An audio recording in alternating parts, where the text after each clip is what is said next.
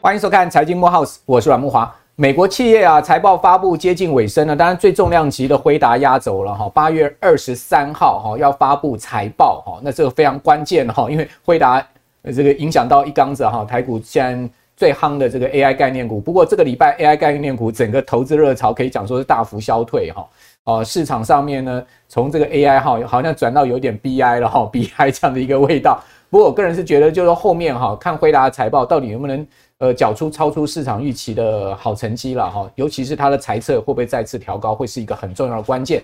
那辉达财报会是在八月二十四号哈，我们台北时间的这个呃清晨，我们就会看到。好，所以呢，先提醒大家这个事情。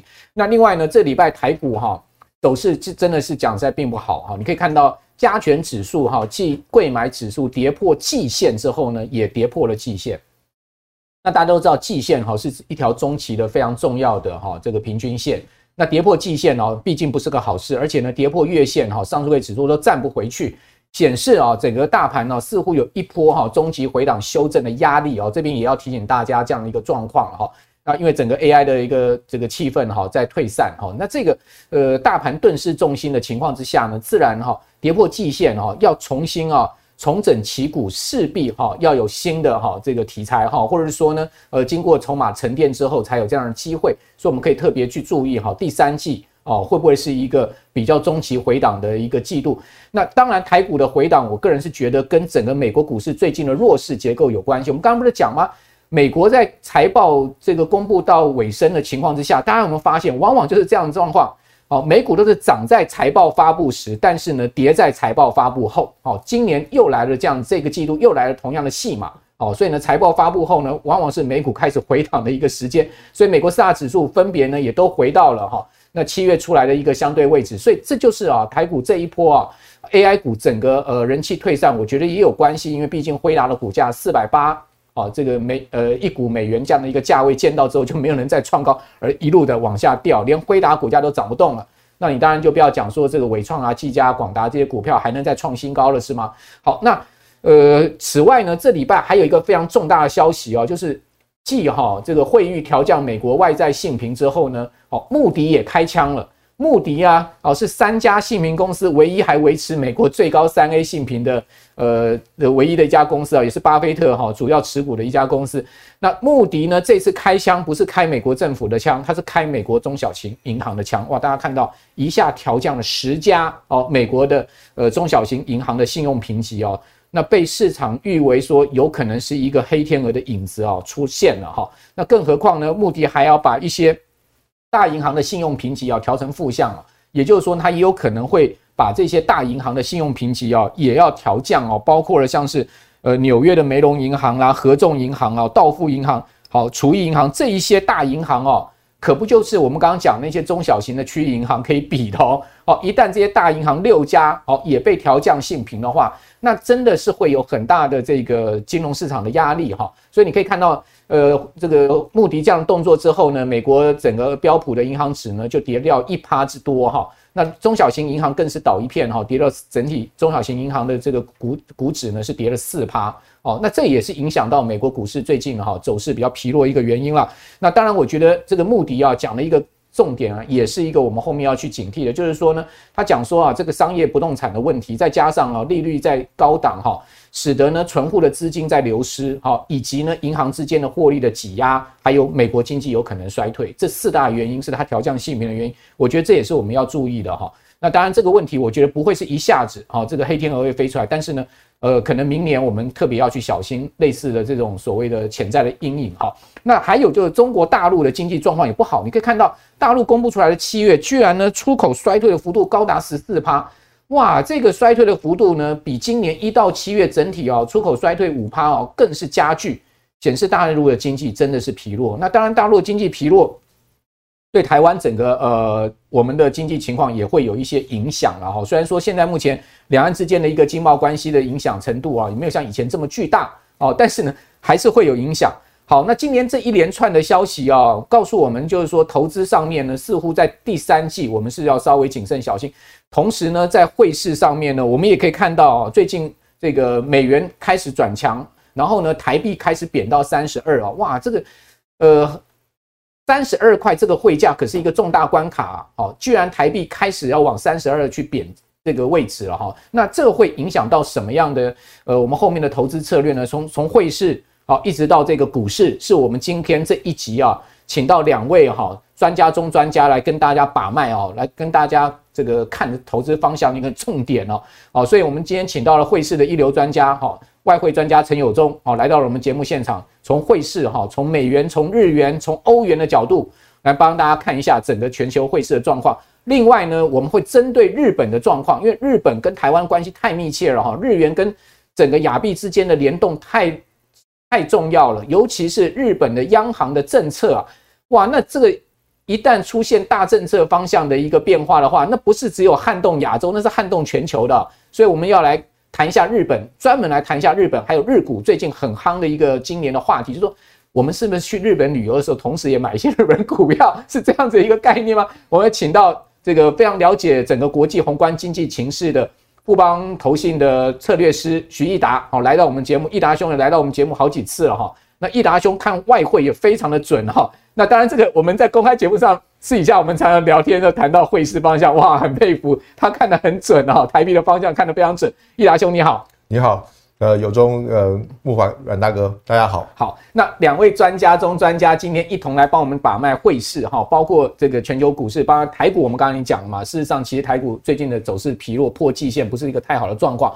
其实这基本上，我个人是觉得跟整个哈，现在目前全球的汇市哈，包括整个总金是有联动。是。那另外，我们如果从美元的角度来看，哎，最近美元指数又升到一百零二，感觉起来哇，前一波跌破一百，好像岌岌可危啊，美元快挂了，但没有想到又起死回生了。是。台币因此又贬回了三十二。你可以看到哈，整个国营的外汇存款哈，在外币的存款的部分哈，很明显的在出现流失。对。好，那是大家趁贬到三十二，赶快要。把这个呃美元换成台币吗？是趁台币便宜是赶快换是这样子啊？那有东，我想请一下，你怎么看这个美元指数未来的一个可能的发展？以及呢，现在手上如果有美元定存，因为很多人去年这个存的美元定存，现在大致上你都要陆续到期了，是是该继续存，还是赶快把它换回台币呢？对啊，如果大家很关心呢、啊，美金到底要不要那个定存要续存？对，还是要赶快要解约要换回来台币哦。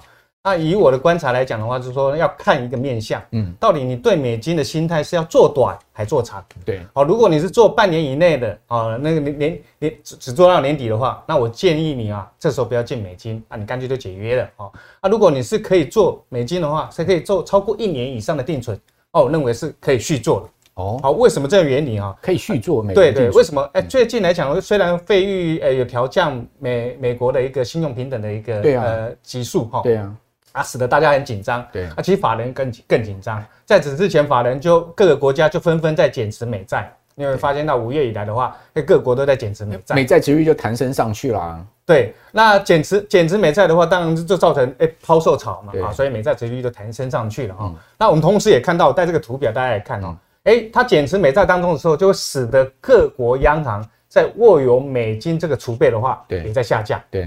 所以最新的数据来讲的话，它已经下降下下降到这近十年来大概很少破六成，已经破六成到五十九趴。OK，哇，大家就很紧张啊。好，那我给大家一个讯号，就是说，哎，如果你说，哎，半年内的话，有可能它还会下滑。为什么？因为美金对于升息的效应呢，已经呈现效率递减。你有没有发现到，三月升息，美元指数啊就过不了一零六。对啊。五月升息，美元指数就过不了一零五。那这次七月、九月，哦，如果九月还在升的话。那肯定是过不了一零五了哦，所以哎一零四了哈，所以你看一零六、一零五、一零四，每下愈况，也就是说今年以来的下降，美金是在呈现弱势。OK，好，所以才会说哎，如果你短期握有只有半年以内的话，啊，建议你这时候不要贸然进美元，因为美元可能年底前还有机会跌啦。嗯，啊，如果你说哎美元这样跌的话，这呼应的是说哎，好像大家很担心呐，那我是不是要大量的减持美金？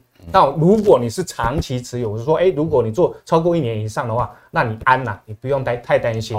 为什么？因为即便是说你美金的话，你的外外汇储备荡到平均的话是五十九趴。嗯嗯。那好啦，我们看第二名，第二名是谁？第二名是欧元，欧元占多少？占比是只有二十趴。嗯嗯。那第三名呢？日元不到六趴，英镑不到五趴，中国人民币不到三趴。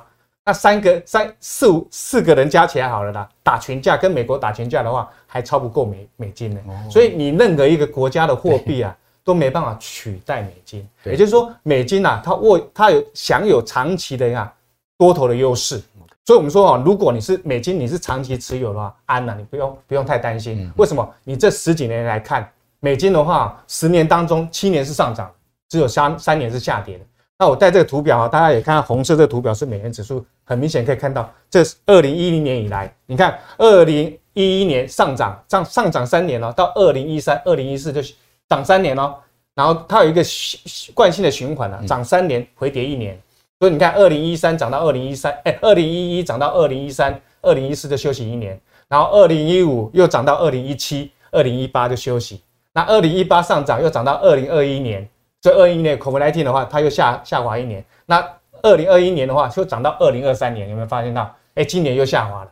所以显然来讲的话，它都有这样一个惯性，上涨三年跌一年。对，所以说今年的话，恐怕可能到明年上半年以前的话，恐怕还是相对比较弱一点。对对。那如果下半年的话，哎，有可能又回到原点，美金又上去了。了解。啊，所以如果你是持有美金上涨超过一年以上的话，你安呐，可以安心。那我们说哈，与其你这样。錙铢必较，就说，哎，美金到底要投资还不投资？其实因人而异。为什么因人而异？我们又回到一句老话，你要做好资产配置。对，哎，什么叫资产配置呢？因为我们外汇哈有一个特性，外汇是两国汇率的一个呃抵换关系嘛。对，啊，所以它具有零和赛局的理论。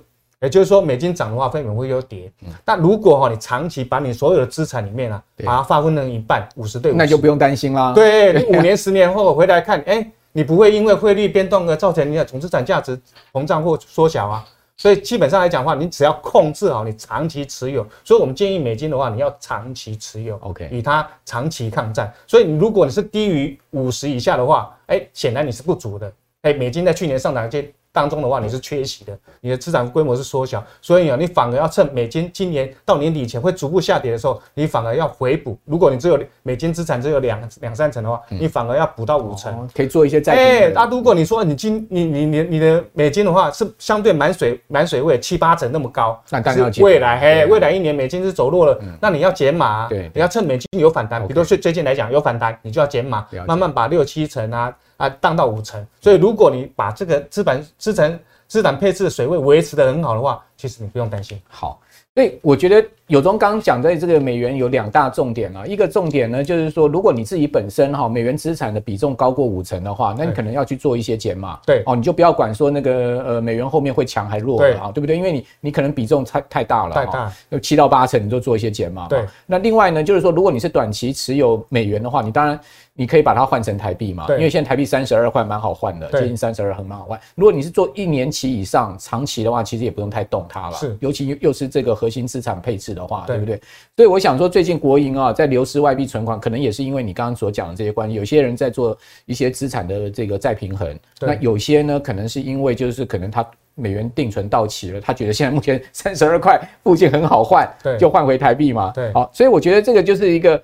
呃，思考面向、策略面向的问题，尤东刚刚把这个方向讲得很清楚。好，美元毕竟啊，它还是享有哈这个全世界最主要的这个所谓的铸币权啊，也就是说，全世界哪一个国家可以像他这样的不断的发债印钞嘛？对不对？说巨人瘦身之后还是巨人。对呀，所以你看到他。尽管哈这个呃这个我们节目录了这个礼拜哈，他发一千亿美金的这个国债，还是顺利标售出去啊，对不对？还是标售出去，三年期还是这样标售出去。好，那另外一个呢，这个除了美元以外，大家很关心就日元。好，日元这个事情啊，这最近也引爆了很大的话题。为什么呢？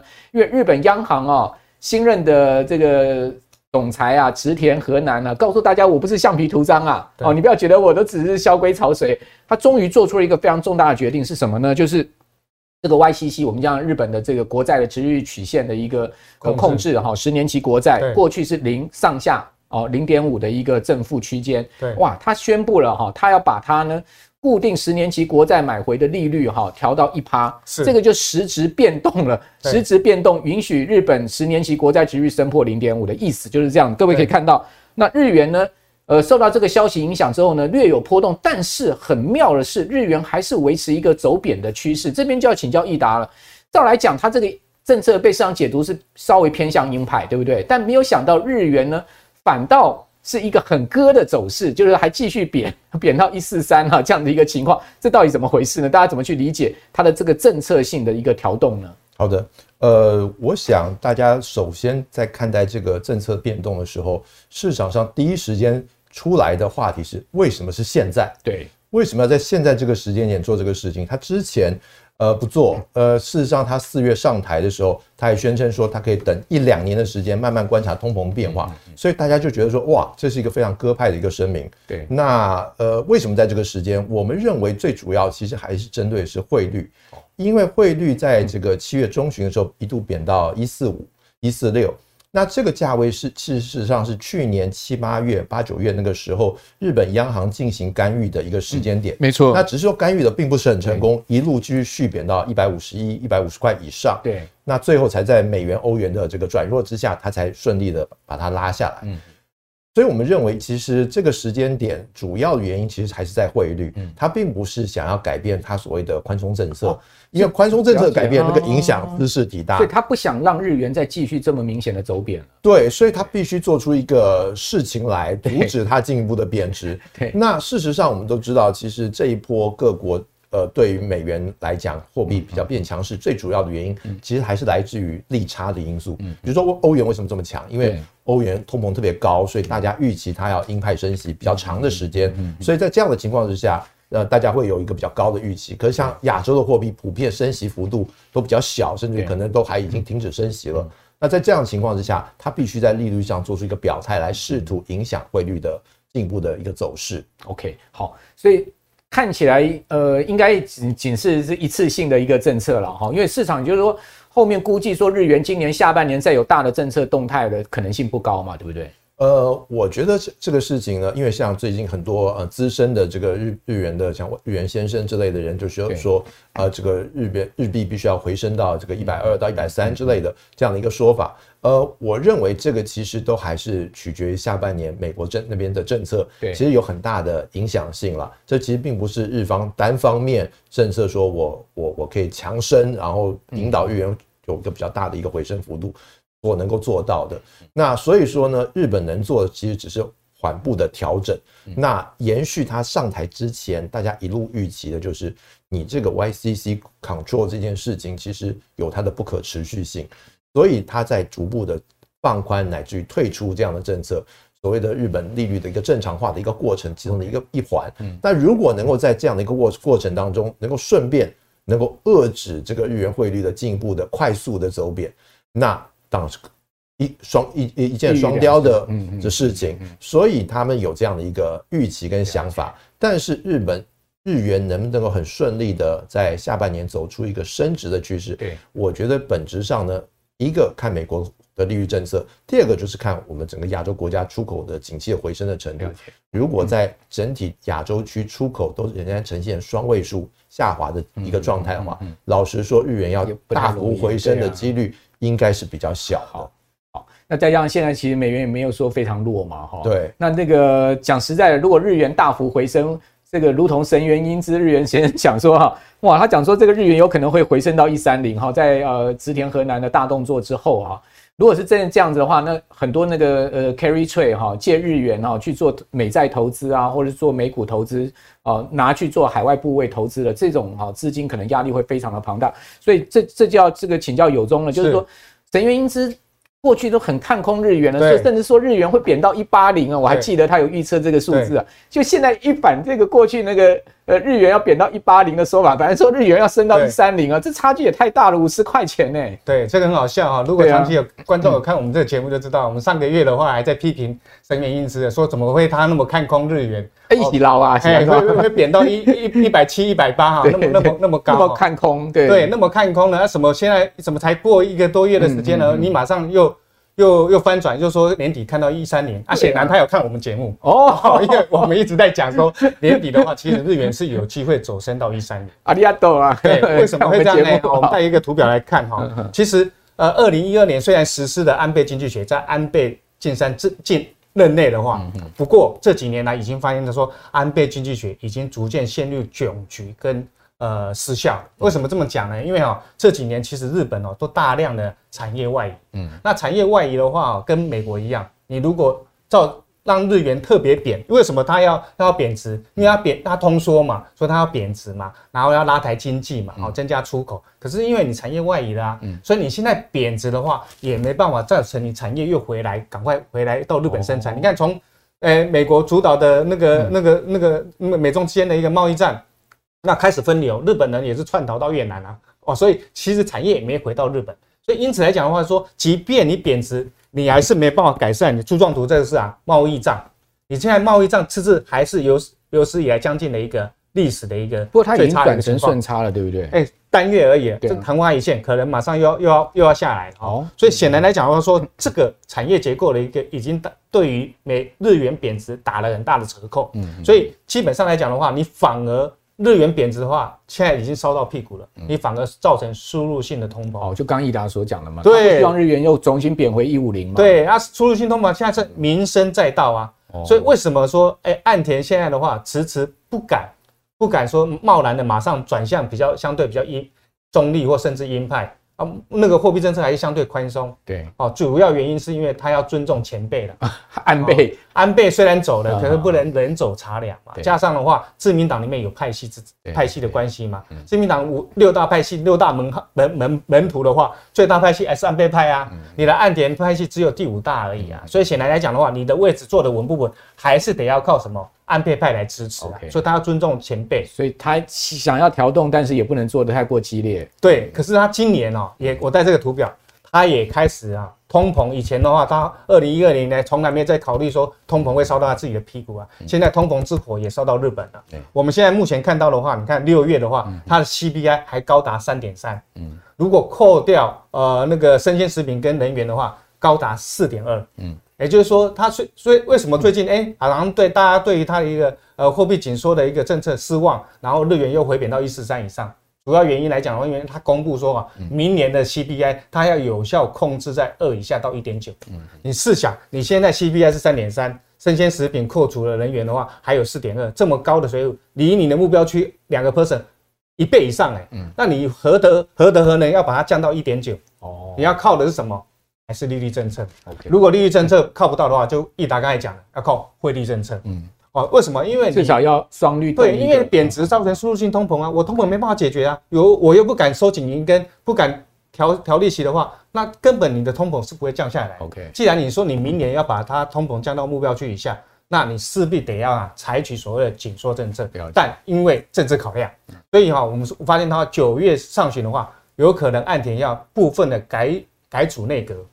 那九月下旬的话，他可能本来年底的话，众议院到期了，要改要改选，听说他有可能呀提前解散国会哦。对，OK，他趁他现在民调还不会很太差的话，他认为说，哎，他可以从这现在的第五大第第五大派系，可以往往看能不能拼到前前三名，展现一下。对，我众众参众议院的席次增多的话，他的。讲话就有实力啦，了解。所以如果他的位置越来越稳的话，其实他他一定要啊偏向慢慢啊，从以前超宽松要移到中间。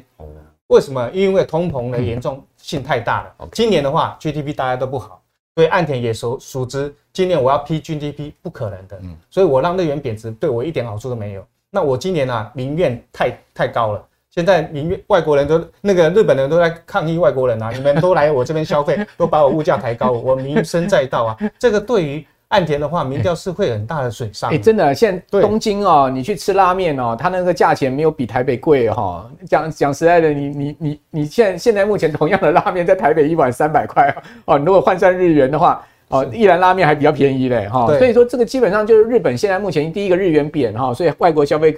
这就很喜欢到日本去玩嘛，是哦，便宜的日元嘛。对，那但是日本物价高哦，那对这个日本人来讲压力很大，对外国人来讲可能还好。对哦，因为我只是去玩个一个礼拜，我管你的，对不对？对，因为他汇率上有赚到。对啊，换很多。很多人都说同样东西去日本买都比较便宜啊，好，就带回来台湾还划算呢。好，好，那这个是一个关键哈。所以刚刚两位的一个说法就是日元贬到这个一四三这个位置，可能。不容易再继续贬下去了，因为这个整个日本环境面不允许，哈，这个政策面也不允许。那那另外一方面，日本的这个物价的高涨，哈，通货膨胀也非常明显。所以你会发现哈，日本股市也在发烧，好，因为呢，大家就会想到说，你既然物价通膨，我的股价也要通膨嘛，所以它一样是一个通膨的问题，所以股价上涨就是一种所谓的股票的通膨的问题。你看到日经二五指数今年最高啊，已经涨到三三年来的新高喽，哦，甚至已经有外国投资机构预测说，日经指数有可能哈会突破历史最高点的三万九千点，创下哈再次创下历史新高。哇，三万九千点如果突破，不就四万点？事实上，现在日经指数今年最高三万三了，哦，也差不太多了啦。好，那今年以来创三十三年新高，日本股市最多曾经涨过三十趴，哦，现在目前也还涨了二十几趴哦，还在雅股里面表现相当的好。所以呢，我这边就要请教易达了，就是说日本股市好这样的上涨，它只是一个昙花一现呢，还是说它真的是一个呃趋势的一个发展哈？就是说这个呃股票的通膨哈 会不会持续的一个往下走呢？好。我们从两个面向来谈这件事情哈，呃，传统投资日本基本上就是等日元贬值，嗯，因为日元贬值的时候带动的日本出产业的获利增长是很明显的，对。因为日本的股市跟日本的经济是不一样的，对，日本经济七成服务业，对，三两三成制造业，可是日本的股市超过五成是由出口产业、制造业跟所谓的非必需消费品，也就是汽车这些产业带动的，半导体啊这些，所以出口的这个产业占的比重非常高的情况之下，贬值对它的获利提升非常有帮助，嗯，所以在这样的情况下，过去。投资日本的第一关键就是一定要做先做避险，嗯，日元避险的情况下进日本投资，因为不然日本股市过去可能波段涨了五成，但日元贬二十趴，对，所以立刻打对折你的获利。所以在这样的情况下，第一要务就是看日元贬值，然后在汇率避险的情况下进日本，这是传统的想法。啊，所以最近大家都听说所谓这个三十年的情况已经有所转变嘛，那我们就来谈这个转变。最大转变，第一个就是通膨这件事情。过去三十年是没有通膨的，现在有通膨。但通膨的意思就是所谓的，因为薪资的调升，今年三月份春斗的时候，第一次调了接近四个 percent 的这个薪资调升，所以大家认为说，哇，薪资调升，日本消费再起，国内消费再起。但我要提醒各位，因为通膨特别高的关系，所以现在日本的实质薪资仍然是负的，嗯，仍然是负的。所以明年三月份肯定要再调一次薪资，才有可能让实质薪资转正，达到所谓的刺激消费这件事情。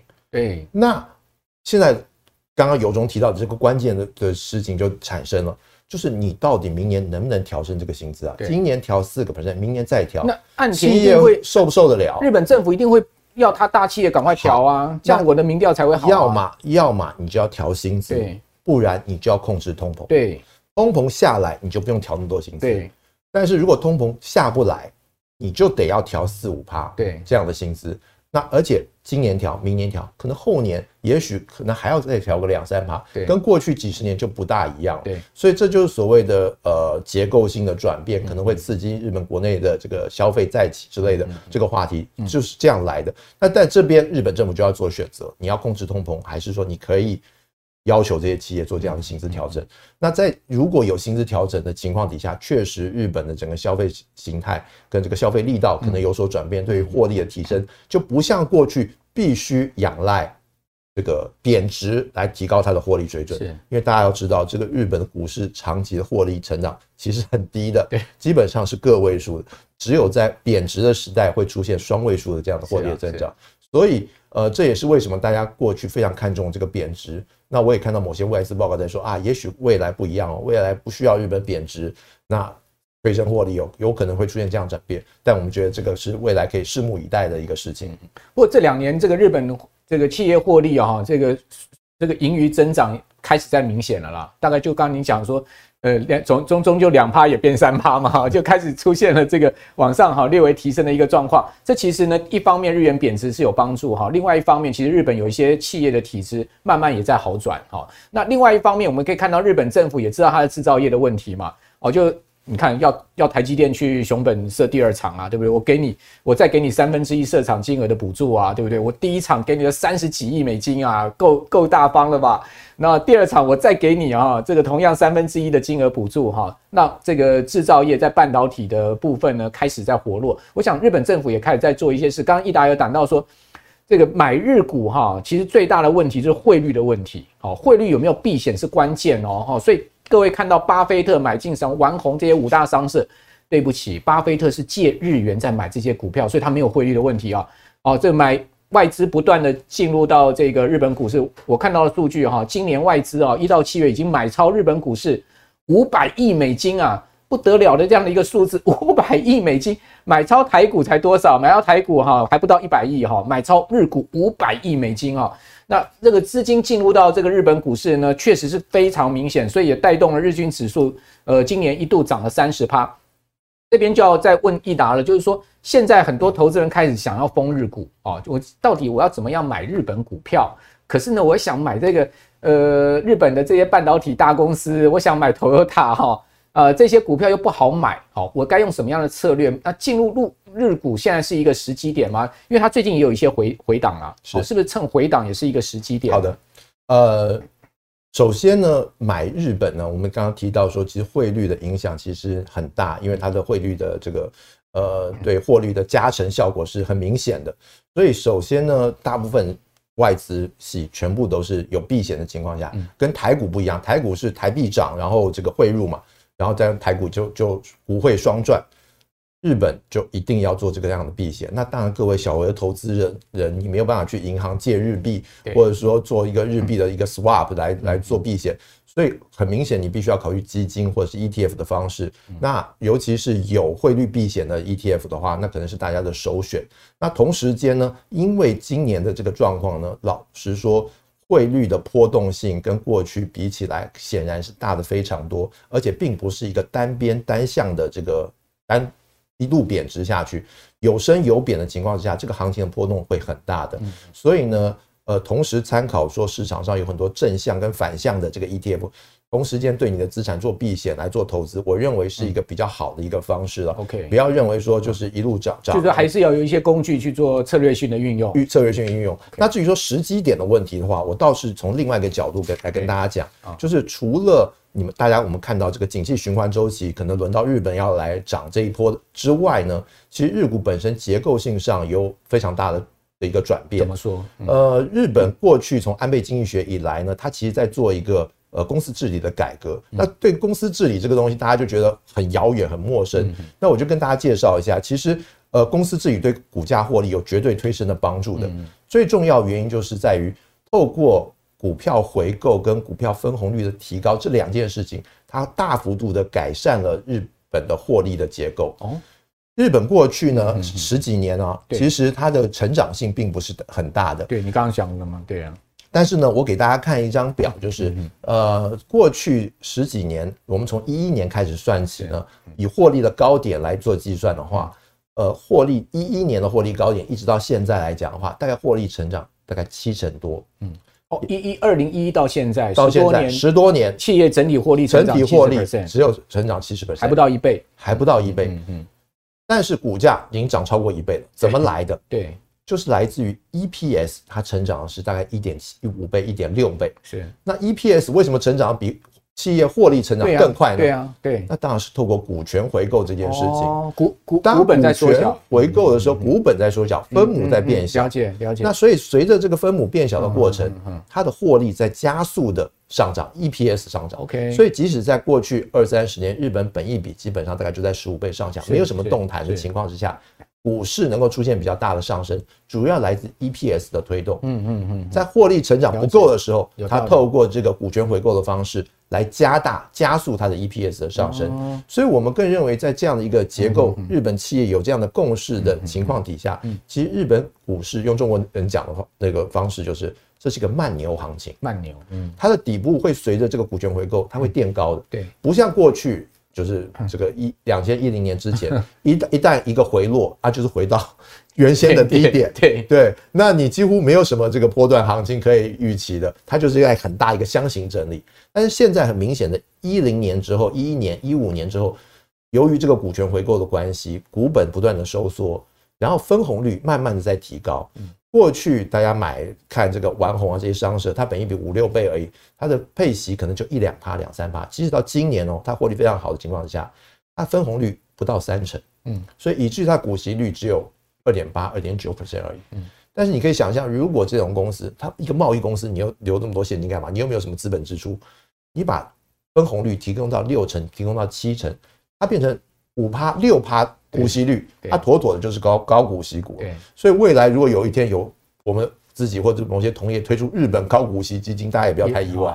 因为确实有存在这样的可能性，巴菲特会 push 王红多分析啊。哎，那这样的情况下，这个过程就可能加速。毕竟他用了十多年的时间，才把分红率提高到三成。也许有巴菲特因素加速，对进去的话，也许过两年他提分红率提高到六成。对，哎，这个分红率就很惊人。对啊，对，而而且其实像这个王红啊，这些五大商社的这个股息殖率也不差哎，大概差不多都有五趴六趴哎。所以在这样的情况下，如果那个分红率再提升的话，哎，这会对市场的这个激励效果会非常的明显。所以为什么我说日本可能结构性的改变，可能是来自于公司治理的改善。所以大家可能觉得这个好像跟你没有什么太大的关系。但是你看到获利的结构的转变的话，你就会很明显的发现，这个日本走的其实是一个慢牛，有这样的基础的底底子底下，这个景气周期。就算拉回，大家也不用像过去一样那么害怕，觉得会跌回原来的低点 啊，那倒可能不至于了。又从三万三一路又跌回两万这样子，对，应该不会啦，应该是比较不至于。对，这种可能性很低，因为第一个，日本股市现在有两大买盘嘛，一个就是这个巴菲特所引导出来这个全球外资的买盘嘛，哈，另外一个就是日本央行自己不断在买日本的 ETF，哦，这个也是一个很大强大的一个买盘力量。哦，所以有这两大买盘力量，我也很认同刚刚益达所讲的，就是说日本股市这一次的结构性的改变，哈，它不像是以前那样子一个所谓呃上上下下那种所谓股市大波段的一个景气周期式的这种上涨。对对对对。好，那既然是慢牛，刚刚益达也谈到了，就是说。呃，投资人还是运运用这个 ETF 的方式去投资日本，应该是最恰当的，对不对？是，因为你也不可能做汇率避险嘛。对。那我知道现在目前的这个 ETF 有三档哈，包括你们家富邦日本啊，零零六四五嘛，对不对？好，呃。在这三档 ETF 上面呢，大家可以去发现，就是说，哎，到底哪一档 ETF 有做有在做汇率避险？还有你刚刚讲说可以有正反 ETF 搭配的，是正向跟反向哈，杠反 ETF 搭配的这些，呃，我觉得会是一个比较好的策略。同时呢，各位也可以去看一下哈，这些 ETF 它们本身的。三档 ETF 本身的一个每天的这个交易量能，哦，我觉得当然对我们一般投资人来讲，就是说 ETF 的交易量能就是好好买好卖嘛，好，哪哪一档 ETF 的交易量能是最大，就是每天成交张数相对大的话，我个人会觉得说这种这种这个 ETF 就会是比较我会比较去关注的，好，对，那给大家参考，就是说 ETF 的选择其实不外乎就我们刚刚讲的，你你再去比一下金保费嘛，哦，那金保费大概是多少？好像。我比了一下，三家 ETF 的金保费好像是完全一样，对，就是金理费跟国外投资的关系，对，国外投资的关系，金保费是一一样，所以在成本上面不用太去看。那最重要的就是这个交易量能的部分，还有还有呢，就是说呢，它的有没有这个正反向的搭配？另外呢，汇率避险我觉得是关键，因为日元毕竟波动太大。对，你你 ETF 如果没有做汇率避险的话，你可能你的你的那个呃上涨就会被那个汇率吃掉了哈。好，那接下来我这边再再再请教友中呢，就是说回到刚刚讲欧元的话，对，之前我记得你一直很看好欧元，都认为说今年欧元的话，这个是你第一个推荐的，对不对？首选。但最近欧元开始有回档嘞，对，哦，那你看法还是没有改变吗？对，我带一个图表来跟大家看一下啊，因为以目前来讲，你看左边这个这个期货的一个部位啊，到现在哦，做欧元的一个那个净多单啊，还是依然相当庞大，所以。这个多头打死不退。对，那你说为什么欧元会稍微最近又回落一点呢？哦，从七七呃七月中旬以来，美元又减强嘛。对，因为美美金要反应升息，它又上去了哈。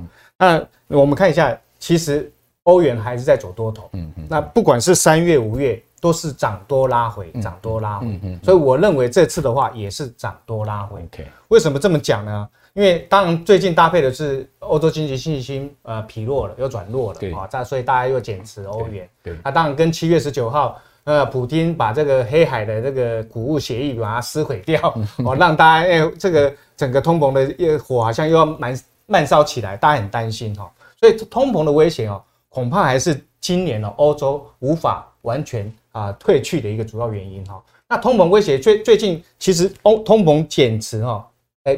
下滑，下滑比较呃改善的比较好的国家是美国，嗯，那你如果以欧洲来讲的话，欧洲跟英国通膨还是仍然高涨，哦，还是将近五趴以上的 CPI，对对，美国已经降到三趴了，对，也就是说哈，欧洲面临的通膨威胁是远胜于美国。啊，它有战争啊，对，它有战争的威胁嘛，哈，所以说整整体上来讲的话，如果说 Fed 它到终止升息的话，那它会先终止，ECB 欧洲央行会比较晚一点点，哦，它会跟着然后屁股后面走，所以序曲还会在落在欧洲的身上，所以我们为什么说看它那个期货多单还是很高？那我们再看通膨的数据来讲的话，也是依然这样的一个结果。所以整体上来讲的话，说如果这样的话，那代代表说，哎，美国已经升息停止了，欧洲还需要升息。对。那长期以来，欧洲跟美国之间的利差就会大幅的缩小。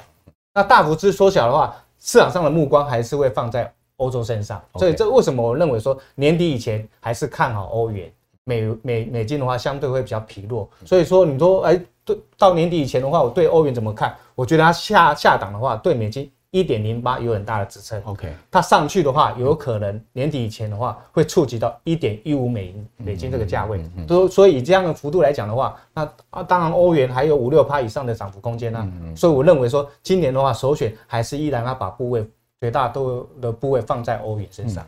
好，确实啊，这个欧元波段回档也不失为可能是一个。逢低进场的机会，然后就是说切入的机会。那因为这个各位可以看到，美国联准会大概在会议降平之后啊，九月再升息的几率很低了啦。对，哦，市场一般预估就是九月再升息的几率已经低到百分之二十了。哦，会议降平美债性平啊，给了这个联准会啊停止升息的一个很好的借口啊，这是市场的一个看法。那欧洲央行有可能哈到年底哈利率可能会升到四趴哦，现在目前有看到三点七五到四趴嘛，对不对？对对，哦，非常有可能这一波欧洲央行升了有四百个基点哦，也不输美国太多了啦哈。所以在这样的状况之下，有东刚刚讲说欧元的稍微的回档哈。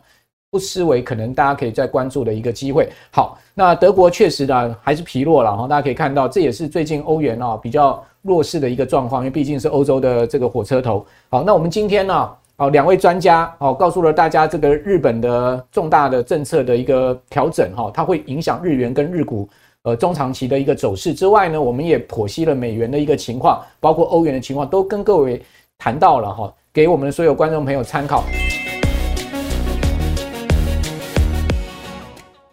那最后呢，这个股市爆料同学会啊，有人在问这个问题啊，我就大家回答一下。他说啊，现在台币啊贬值到三十二，哈，贬值到三十二附近。美债呢最近有一点跌，对不对？哈，因为毕竟美国十年期国债继续升到四了嘛，哈。他说，那我们现在该换日元投资日股吗？换日元投资日股？哎，刚才一达有讲哦，我们今天两位专家都在讲说日元波动很大哦，如果你要换日元投资日股的话，你可能要注意哦，你的汇率上面会不会哈？赚到股价，然后呢赔了汇差，哦，那这个是呃你要借日元投资日股的一个思考哈。那或者说呢，用直接用台币投资日本 ETF 哦，会不会有什么坏处？我个人觉得坏处不多，好处比较多。为什么呢？因为你直接用台币，你不用汇差哦，换汇成本通常国际换汇成本都在一趴啊。哦，这样的一个换汇成本你要考虑啊，你没有换汇成本，那另外呢，ETF 本身它具有这个汇率避险的这个 ETF 呢，哦，日本的 ETF 有汇率避险，那当然就没有你刚刚我们讲汇率波动这样的可能大家比较大的一个困扰，对不对？哦，所以我倒是觉得现在目前呢，趁日本股市这一波啊，从原本涨三十趴，稍微回档到这个涨二十五六趴哦，诶一个波段回档下来，也不失为是一个哈，刚刚同样欧元的一个所谓呃逢呃这个呃中期介入的一个策略哦。毕竟如果日本股市这次走的是一个慢牛行情，走的是一个结构体质改变哦，那当然我们就可以长期关注外资啊这样子大量的一一今年一到七月投了五百亿美金进去，那不是假的，那是真的资金大量的流入。那这样的一个慢牛行情就提供大家可能的一个方向的参考了。那今天非常谢谢有中，也谢谢益达，谢谢我们所有观众朋友的收看。啊，那我们财经慕 House 呢，每个礼拜六、礼拜天呢，都会请到最棒的专家，好，来帮大家剖析啊，各位所有关心的问题。同时，我们也会回答股市爆料同学会大家上面的一些疑问啊。当然，不是每一个问题都能回答啊，我们就挑一些呃，我们觉得。现在目前大家比较夯的哈，比较多人在问的问题来回答给各位。